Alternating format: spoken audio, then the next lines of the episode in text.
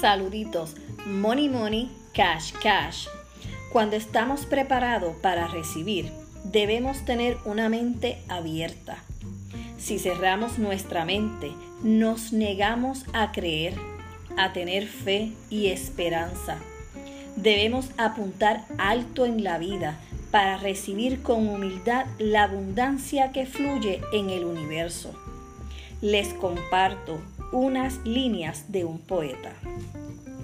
Le discutí un penique a la vida y la vida no me dio más. Por mucho que le imploré a la noche cuando contaba mis escasos bienes, porque la vida es un amo justo que te da lo que le pides.